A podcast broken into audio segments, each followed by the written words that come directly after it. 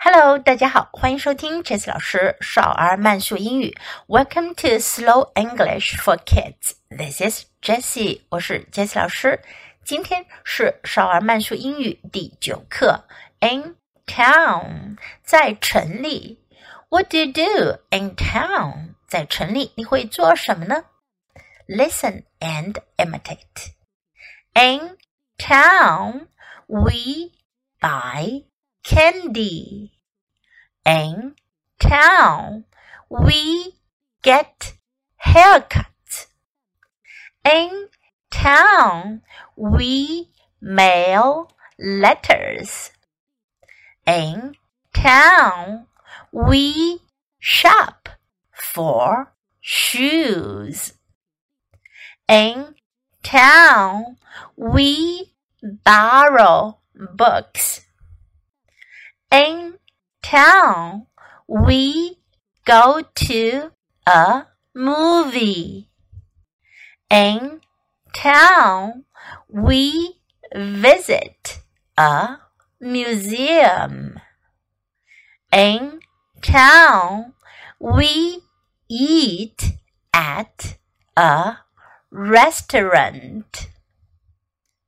Now, I will say the sentences at a normal speed. If you are familiar with the sentences, you can try to follow me and imitate. In town, we buy candy. In town, we get haircuts. In town, we mail letters. In town, we shop for shoes. In town, we borrow books. In town, we go to a movie. In town, we visit a museum. In town, we eat at a restaurant. 今天我们学习掌握到在城里我们经常会做的事情：buy candy 买糖果，buy candy，get haircut 剪头发，get haircut，mail mail letters 寄信，mail letters，shop for shoes 买鞋。shop for shoes, borrow books, 借书 borrow books. You can go to a library and borrow books. Go to a movie, 去看电影 Go to a movie.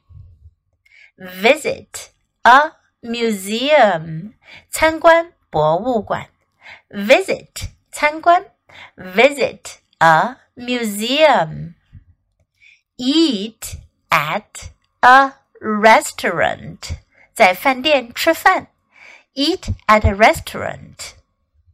今天的内容大家都掌握了吗？你可以在 Jess 老师的微信公众号找到这些内容哦。Listen, imitate and practice，这是流利英语的入门三部曲。 别忘了把音频节目下载到手机上，多听、多模仿、多练习。欢迎继续收听。Thanks for listening. Until next time. Goodbye.